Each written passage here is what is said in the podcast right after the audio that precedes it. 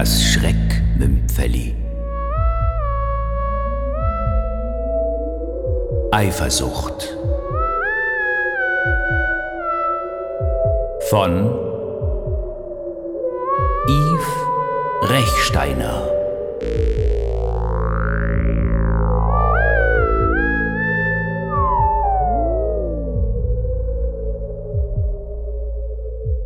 Ich schreibe wieder ein Kärtchen. Ganz diskret. Einen kleinen Liebesbrief halt.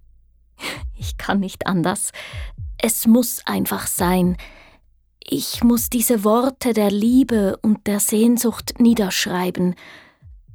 Sonst scheint mir, als würde die ganze Welt stehen bleiben. Mit meiner schönsten Handschrift schreibe ich in das mit kleinen Herzen verzierte Kärtchen. Ich vermisse dich so sehr, Komma. Ständig muss ich an dich denken. Mein Herz, es schlägt so fest, ich kann es kaum ertragen. Punkt. Es riecht hier noch immer nach dir. Komm bitte bald zu mir zurück. In Liebe, deine Gabi. So einen kleinen Liebesbrief schreibe ich alle paar Tage und zwar schon seit ganzen vier Wochen. Das gefällt Raul natürlich nicht, denn er will ja nicht, dass seine Frau meine Liebesbriefe liest. Aber mir ist das egal. Ich brauche das. Ich muss diese Briefchen schreiben, anders geht es einfach nicht. Ich liebe dich. Ich vermisse dich. Mein Körper verlangt nach dir. Ohne dich ist mein Leben nichts wert. Und dergleichen schreibe ich in diese Kärtchen, die ich dann in Umschläge packe und Raul entweder per Post zuschicke oder selber in den Briefkasten werfe. Manchmal schiebe ich die Umschläge auch unter der Tür durch. Offenbar hat immer Raul und nicht seine Frau, Daniela heißt sie, meine Liebesbriefchen gefunden, denn würde Daniela die Kärtchen finden, würde es Ärger geben, ganz klar. Abends gehe ich jeweils vor ihrem Haus vorbei und blicke durch das große Panoramafenster in ihr fein und geschmackvoll eingerichtetes Wohn- und Esszimmer hinein. Das Licht ist zwar meistens gedämpft, aber ich sehe trotzdem, wie sie dort am Tisch sitzen und essen. Manchmal trinken sie auch Wein dazu und lachen. Das macht mich wütend. Ich möchte das nicht sehen.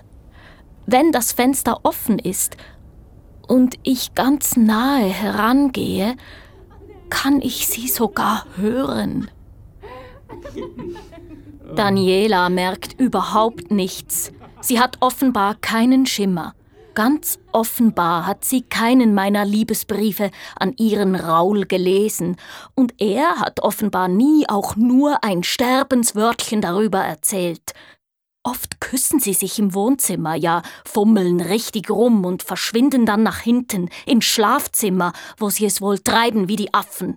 Das kotzt mich an, wenn diese Daniela wüsste. Dann würde sie nicht mehr für ihn kochen und mit ihm lachen und sich von ihm begatten lassen. Wann kommst du zu mir? Schreibe ich auf ein neues Kärtchen. Ich warte auf dich.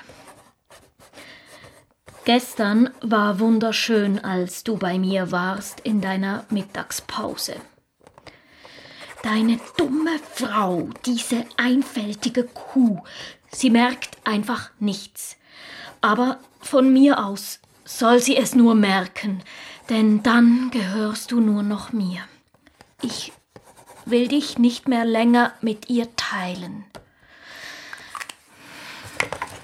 Ich schiebe das Kärtchen in einen Umschlag, schreibe für Raul und klebe ihn nicht zu.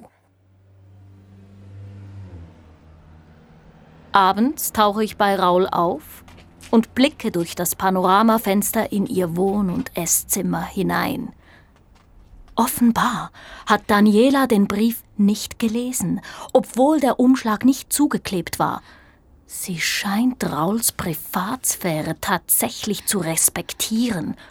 Unglaublich. Ich möchte aber, dass sie es endlich erfährt. Ich will, dass sie einen der Briefe liest. Wie lange soll ich denn noch warten? Sie sind mit dem Essen fertig, trinken Wein und dann sehe ich, wie Daniela Raul den Umschlag überreicht.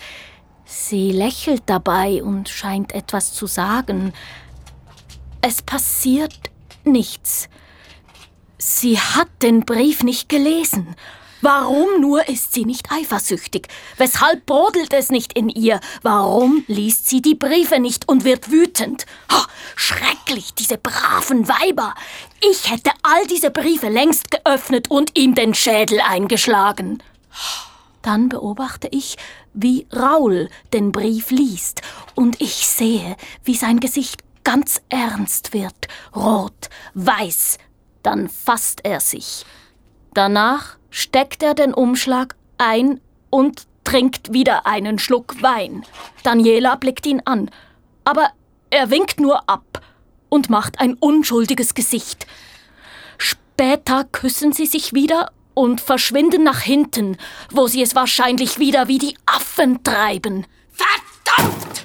Das Ganze muss endlich zu einem Ende kommen.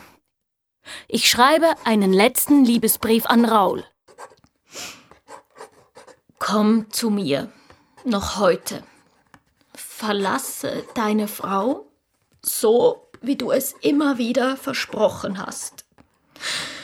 Komm zu mir, lass uns endlich zusammen abhauen. Ich habe keine Energie mehr. Mein Herz erträgt es nicht mehr. Dich mit deiner schrecklichen Frau Daniela sehen zu müssen. Komm morgen zu mir. Deine, dich über alles liebende Gabi.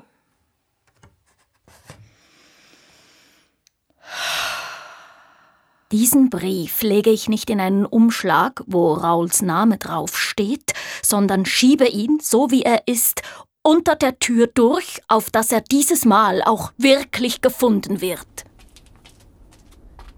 Ich gehe am Abend wieder zum Haus und dieses Mal ist alles anders als sonst.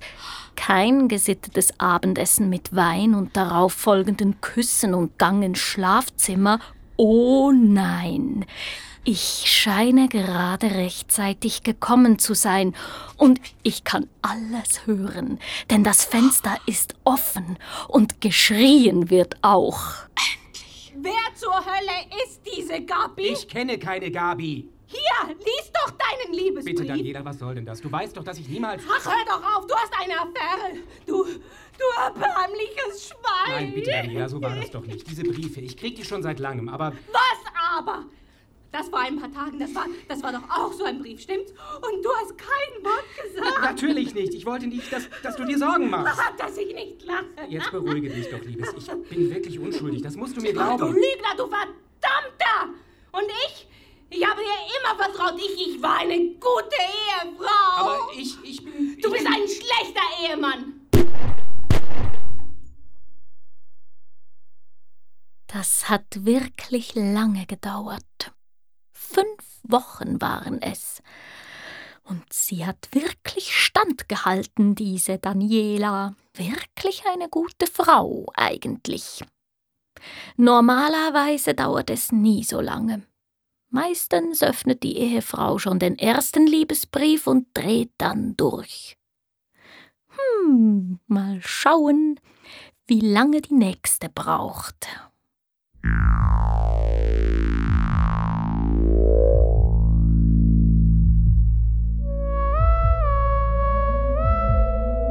Sie hörten